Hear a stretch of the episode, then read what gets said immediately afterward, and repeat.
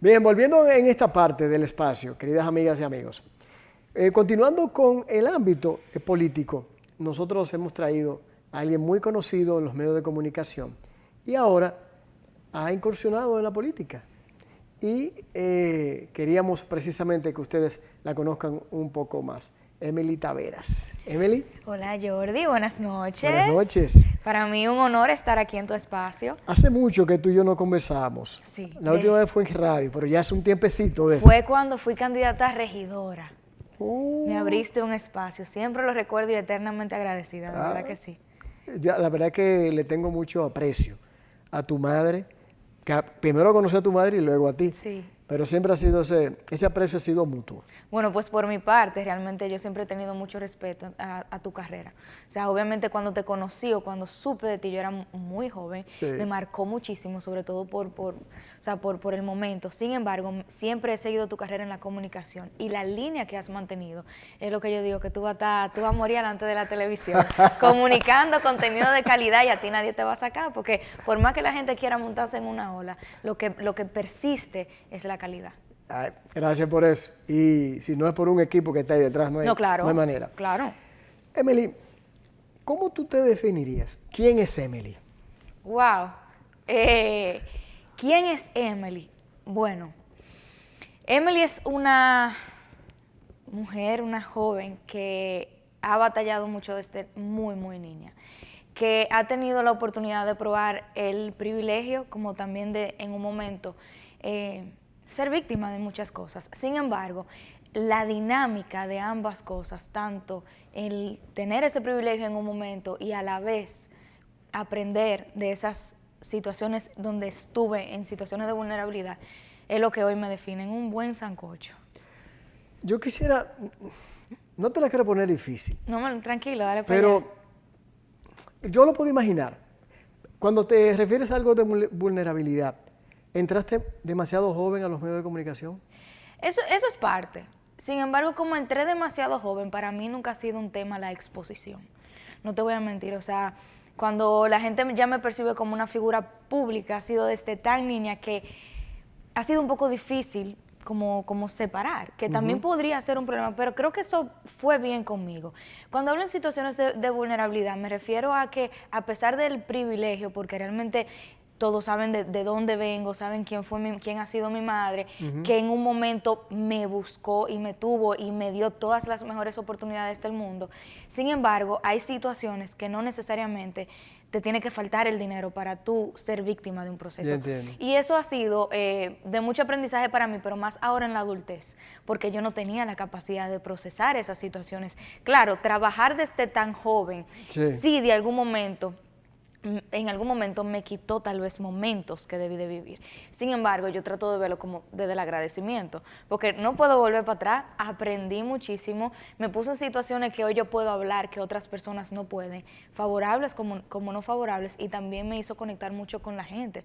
Yo soy muy sensible socialmente y es gracias a todos con Emily. ¿Y qué otras cosas aprendiste de esos momentos que hoy te sirven? Mira, aprendí a ser, a ser resiliente. O sea, aprendí a muy corta edad a entender que no puedo controlarlo todo. O sea, hoy en día yo digo, Emily, tú vas a tenerlo todo, pero no todo al mismo tiempo. Y eso me pasa con la vida. Cuando yo tengo un proyecto, cuando yo tengo algo en mente y la, la gente puede percibir que se me troncha por algo, yo digo, ok, no, vamos a trabajar, vamos a, a- a que no se pare ese producto final con tal de nosotros, de, de adaptarnos a eso que ocurre. Aprendí mucho la resiliencia, aprendí a ser agradecida. Ya. Ok, después que pasas la comunicación en esos años, los primeros años de tu infancia, ¿cómo llega la psicología? Por ahí mismo. También. Mira, la psicología llega, eh, yo empecé medicina en contra Ah, de todo bueno, el mundo está de más o mi menos- familia. vamos a decir que está en el área de la salud. Sí, sí, el área del, del servicio. Y yo decía, no, es que a mí me... Y desde pequeña yo entraba a cirugía, mi mamá tenía amigos médicos y me dejaban entrar. eh, y para mí esa era una gran pasión. Sin embargo, yo me di cuenta a la larga de que no era mi, mi inteligencia número uno, no eran mis habilidades en ese momento. Y en la psicología yo dije, bueno, ya tengo mi hija, porque yo era estaba recién parida en ese momento y tengo mi hija, déjame empezar una carrera donde toda la vida yo iba a psicólogos, pero tal vez es un momento para yo empezar a conocerme un poquito más, redefinirme, entender mi entorno y tal vez para criar mejor, decía yo, para conocer las etapas de la, de la niñez y eso. Sin embargo, para mí fue la carrera donde me abrió los ojos. O sea que tú entraste en psicología para conocerme, para conocerte más para y para ayudarte más. Para ayudarme, para entender a mi familia, para entender situaciones de mi infancia que en un momento yo no podía entender. Y para mí eso fue como que lo más sanador. Fue, fue muy sanador para mí. A todo el mundo yo le digo, mira, si tú no sabes qué estudiar, aunque sea, va entrando en psicología, que es la filosofía con, con el método científico puesto. Y, y ahí te vas dando la oportunidad. Y así mismo fue, ya en junio me graduó. Ay, qué bueno. Sí. Qué bueno. Basado en eso, ¿eres más comunicadora, psicóloga o política? Ay, yo no sé ya. Ay, yo no sé, Jordi. Mira, no, es que es muy difícil de, de diferenciar, porque yo primero nací en la comunicación. O sea, yo nací en los medios de comunicación. Mi, yo siempre lo digo relajando, pero eh, fue de verdad. El, el, la cesárea de mi mamá la grabaron. Yo nací con una cama encima. Mira, yo lo recuerdo. Lo grabaron, entonces yo digo... Yo lo recuerdo. Tú, imagínate, fue, todo el mundo lo, lo habló y en, ese tiempo no había redes sociales. Exacto. Pero yo lo recuerdo. Y, yo recuerdo que en la habitación, ella recién parida, y bueno, no recuerdo, está ahí en el video, eh, se ve Emily al lado, recién nacida, mami, y entrevistándola. O sea... Entonces, yo, nací con la comunicación. Luego pasa la política. La política es desde niña. O sea, yo soy ahijada de, del, del ah, Joaquín Balaguer. Ya, que tú estabas ligado con el Partido Reformista. Exacto, sí. Yo nací eh, sabiendo y escuchando, tu padrino era presidente, tu padrino era presidente. Y a mm. pesar de las luces y sombras que hoy tiene la figura, ya de por sí entré en la política muy joven. Eh, pero yo sí ya formalmente entré a la política a los 21 años, a los 22. Y yo te podría decir que últimamente estoy más en la política que en comunicación. Pero lo que la gente no sabe es que mi mayor herramienta es la comunicación y la psicología dentro de la política. y eso muy poca gente entiende esa dinámica. Está buena esa. Sí. ¿cómo, ¿Cómo lo tomó? ¿Cómo, cómo se dio? Eh, cuando te decidiste a meterte a la política, eh, ¿cómo lo tomó tu madre? Mira, mi mamá siempre ha sido mi, gran porrista. Mi mamá siempre ha sido mi gran porrista. Eh, y en un momento yo noté como una resistencia, porque todos sabemos la percepción que tienen de los políticos. Sin embargo, mi mamá me, mi mamá me apoyó, mi mamá me apoyó hasta el final. O sea, incluso en las elecciones pasadas, cuando yo era candidata a regidora, que yo era el underdog, o sea, todo el mundo sabía que yo estaba ahí para ocupar un espacio, para hacer una campaña que me, que me, me enamorara de la política, y así lo, lo, hice. Y mi mamá me apoyó en todo momento. En un principio, eh, yo sí tuve que poner condiciones. Sí tuve que poner condiciones, no solamente con mi mamá, sino con tía Blanca, que es la persona que, que, yo respeto. O sea, hay límites que yo no puedo cruzar, hay unos valores que no puedo comprometer e inmediatamente eso ocurra, a mí me retiran el apoyo. Literal, o sea, te lo digo de verdad, no, no por nada malo, sino en el sentido del apoyo moral, del apoyo de escuchar, de guiarme, porque ¿para qué me van a seguir apoyando si yo no me estoy llevando de ella? ¿Me entiendes? Entonces, eh, yo entiendo que hubo una resistencia al principio, pero después cuando vieron con quién yo estoy trabajando y el carácter que le da esa persona, entonces ahí me dijeron, bueno, pues vamos arriba. Y hasta así ha sido. ¿Y en el caso de tu esposo? Sí. ¿El apoyo? ¿Cómo fue? Mira, el apoyo en un, también fue difícil porque me decía, bueno, pero que yo te conocí a ti siendo comunicadora y ahora política y con el tiempo y, y la exposición y la niña. Y yo he tenido que poner nuestra, o sea, nuestras condiciones porque él también actualmente es residente de urología en el Cabral y eso también demanda mucho tiempo. Ah, y no es noticia para nadie que nosotros fuimos padres muy jóvenes. Entonces ha sido una relación de muchos retos, pero también de poner cosas claras. Hasta aquí, hasta aquí y yo te ayudo también en lo que tú no puedas y con mucha comunicación, porque si no, mira, imposible, imposible. Ambas carreras, imposible. Ya. Eh, hay gente que se pregunta, eh, ¿tú estás consciente de que el que se mete a la política, la gente le tiene una percepción. ¿Estás consciente de eso? Claro. ¿Y no te preocupa? No. Yo siento que es normal. O sea, el que entra a política y a todas las carreras del mundo y esté buscando una aceptación de un 100%, está feo. No puedes complacer a todo el mundo, Jordi. Es imposible. Ya yo aprendí que debo de trabajar mi cuota eh, de aceptación, así también como mi cuota de rechazo. Y a mí, aunque sí sé que en un momento me debo a todo el mundo, yo tampoco puedo representar todos los intereses. Tú estabas en el área, vamos, vamos a decir que del servicio, estabas también trabajando con el Senado. Estoy. Eh, bueno, estás con el, presidente del Senado actualmente, que es el senador Eduardo Estrella.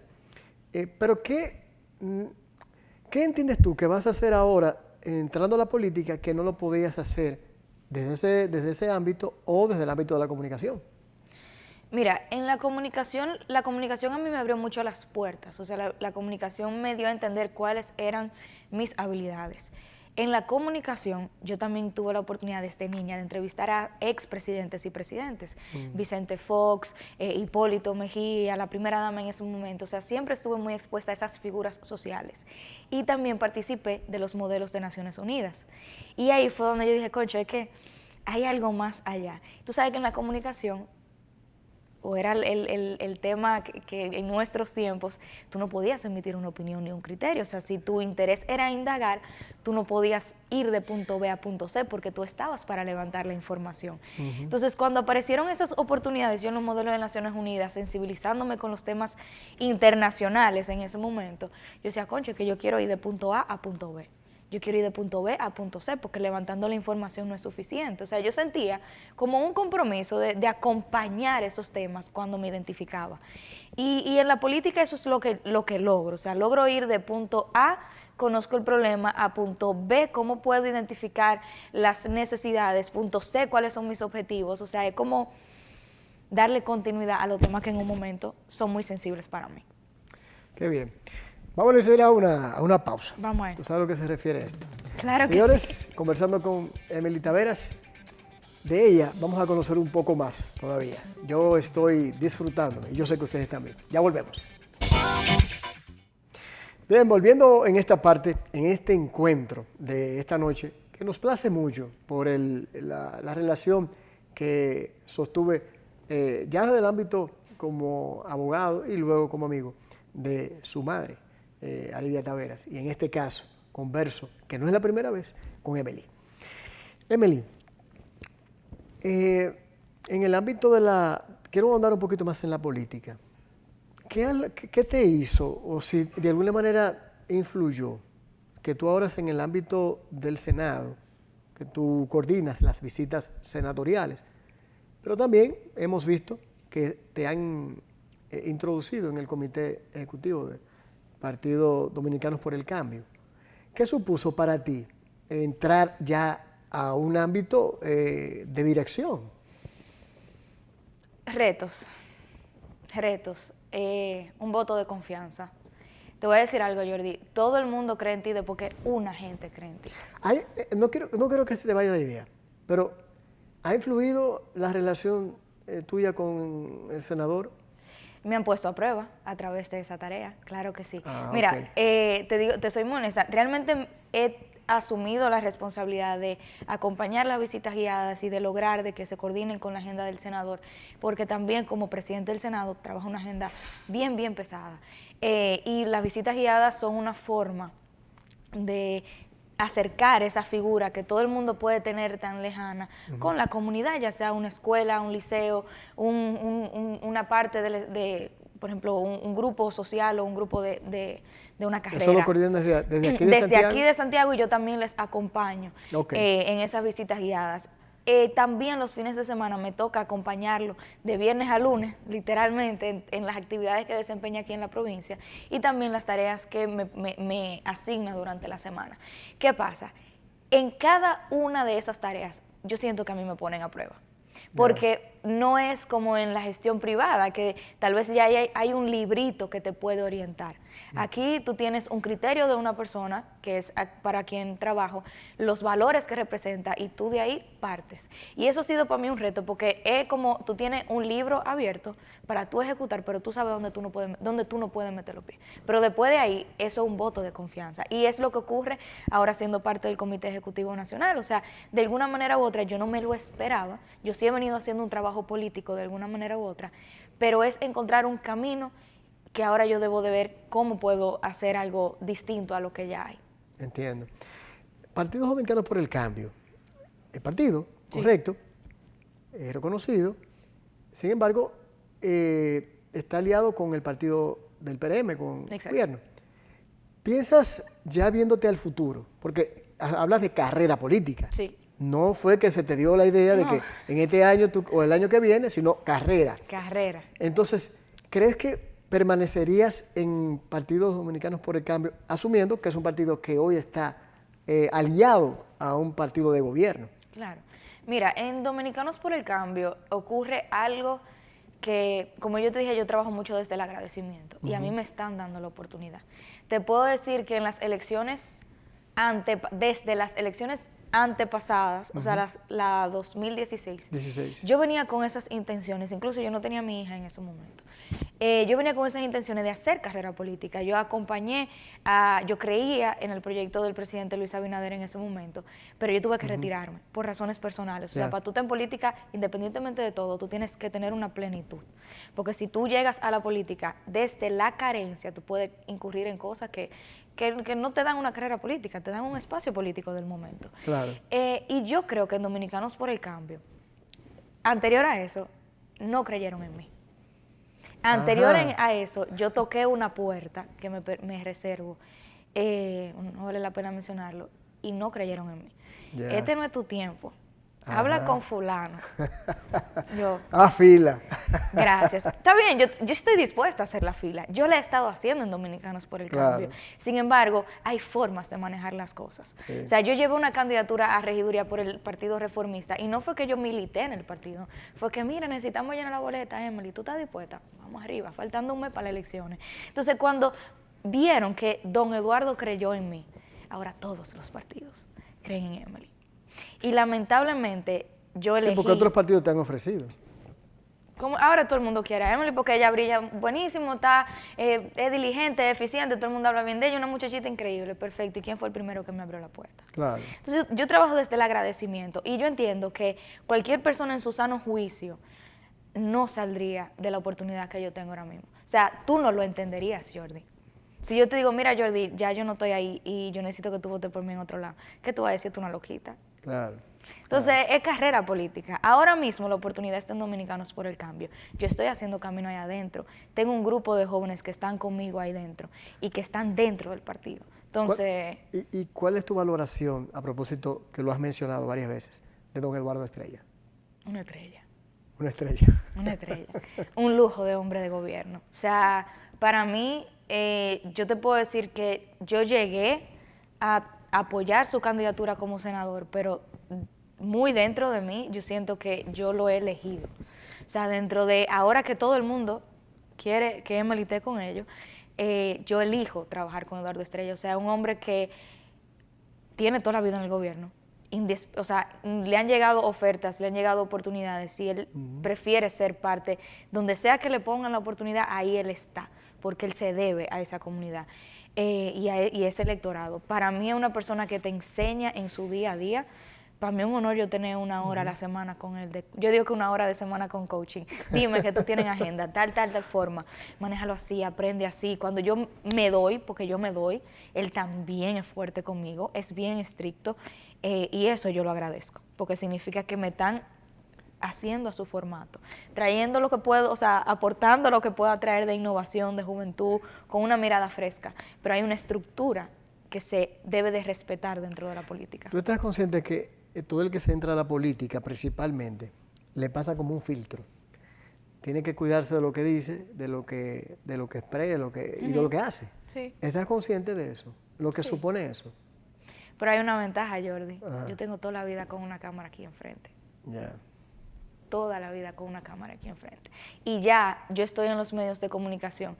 Y aunque yo te puedo decir, yo también trabajo desde la misma flexibilidad. O sea, tú no puedes pretender que Emily Tavera sea la misma que cuando estaba con ocho años en todos con Emily, que tenga el mismo criterio. Entonces, yo entiendo que me van a criticar, que yo puedo cambiar de opinión, pero yo también entiendo que esa prudencia y coherencia yo la he mantenido a quien sabe verlo. Entonces, yo, yo no le tengo miedo. Qué bueno. ¿De qué manera estar en contacto con el pueblo te ha cambiado? Muchísimo, muchísimo. Y no es desde Vive ahora. varias cosas. Sí, y no es desde ahora. Mira, en todos con Emily, yo con 8 o 9 años, a mí me, llegaba, me llevaban a situaciones de personas que de verdad existía una carencia. O sea, de donde yo vengo, que fue una situación de mucho privilegio, a yo ver en una cama una persona de 110 años en ese momento, que no tenía ni un colchón ni un abanico. Entonces tú decías, ok, Emily, desde todos con Emily, ¿qué tú puedes hacer? Y en ese momento, uno hacía el acercamiento con los empresarios que, nos apoyaban en ese momento y uno le- le canalizaba la ayuda. Y por eso yo soy una persona mucho más sensible. Yo soy una persona mucho más empática por eso mismo. Eh, me ha cambiado al yo tener ese punto medio. O sea, tú puedes entender que todo tiene que ser así radicalmente. Y he tenido que decir, mira, Emily, no es el ideal que tú tienes, pero para que las cosas se den y para que Juan o Wendy, por decir un nombre, tengan esto, tú tienes que dar el brazo a torcer. Y ya esa realidad que yo veo, que ya yo no puedo negar, ya yo he tenido que dar el brazo a torcer con muchas cosas. Y eso yo lo he aprendido de la política también. Si en algún momento tú tuvieras un, llegas a asumir una posición eh, pública y hay una situación en la que es importante algo para el colectivo, el pueblo, o para el partido, ¿qué elegiría Emily? Yo no lo pensaría mucho. Tiene que ser por el colectivo. Y si mi partido en un momento me pone en una situación donde tiene que predominar el favorecer el partido, el- los compañeritos, los amiguitos, a costa del, del bienestar colectivo, entonces e- ese no es mi espacio. Y no te lo digo solamente por decirte, te lo digo porque es lo que he visto en Dominicanos por el Cambio y es lo que he visto en Don Eduardo. O sea, Don Eduardo ha tenido que sacrificar muchas cosas personales que él trae consigo de infancia, de la cual él no es responsable, para él beneficiar el colectivo. O sea, la situación en la que él está ahora mismo es donde él ha tenido que dejar sus empresas, sus construcciones que pertenecen a él del sector privado, para que simplemente lo vean a él como alguien limpio y totalmente dedica- dedicado. Entiendo. Entonces, no, no, no, no sería mi espacio. Tú tienes unos proyectos, eh, principalmente, me luce como que es para, eh, te ala de alguna manera la comunicación, y es con el podcast. Sí. Háblanos un poquito sobre eso. ¿Fue para volver a la comunicación? Mira, Emily Podcast surge de una necesidad de yo crear esos, esas conversaciones interesantes con personas que ya yo tenía. O sea, yo traje básicamente a Emily Podcast mis mentores, Ah, que eran personas con la cual yo consulto cualquier tema que incluso consulté dentro del podcast. Eh, y fue una forma así de mantenerme en vigencia en la comunicación, pero también de empezar ese canal de comunicación que yo había perdido con anterioridad. Decidí ponerlo en pausa. Definitivamente yo tuve que dedicarme a mi tesis y a mi pasantía porque llevar el trabajo más la universidad a tiempo completo, Y Pucamaima, y mamá, y el esposo, y, y las comunidades, era demasiado. Pero ya estamos trabajando en un nuevo formato que va a salir pronto en un canal de televisión bastante Ah, pero qué conocido, bueno. porque realmente gustó. Gustó esa línea de entrevistas con un enfoque humanista que de alguna manera u otra lo que tra- te traía era contenido de valor.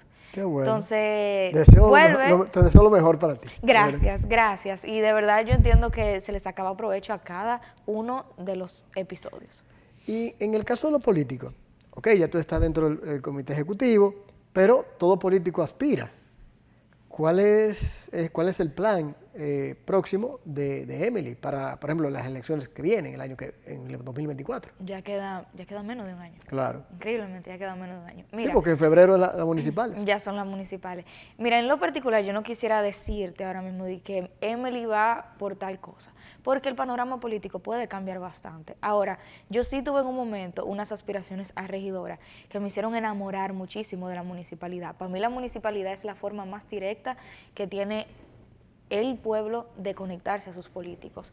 Sin embargo, desde el aspecto legislativo, que todo el que sabe política, ya eso es otro mundo, eh, también he podido identificarme con necesidades que no necesariamente responden a la municipalidad y que tienen un enfoque mucho más de país, no solamente el concepto de Santiago. Entonces, yo no quisiera definirme de, ah, vamos a llevar una candidatura a regidora o tal vez una candidatura a diputada. Tengo que ver qué requiere mi partido en ese momento. Ahora, donde sea que a mí me pongan, yo voy a tirar el pleito.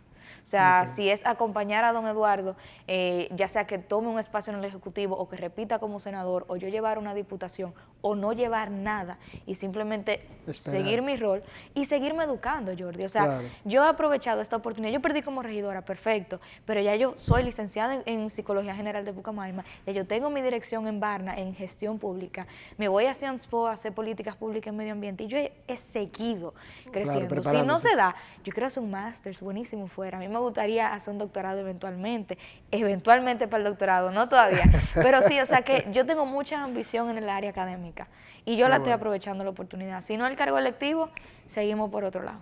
Tú sabes, eh, estás consciente de la apatía en la juventud. Ese fue mi tema de tesis.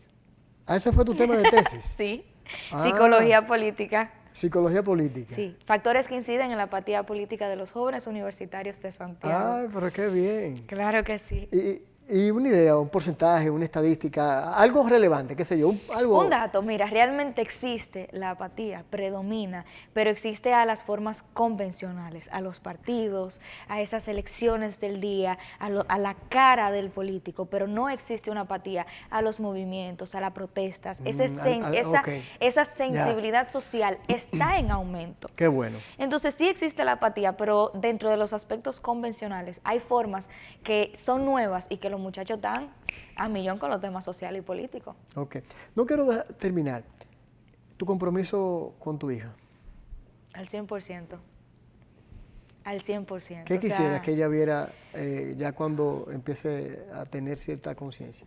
Que ella vea que su mamá dentro de el momento, dentro de las circunstancias, la miraba a ella por encima de todo.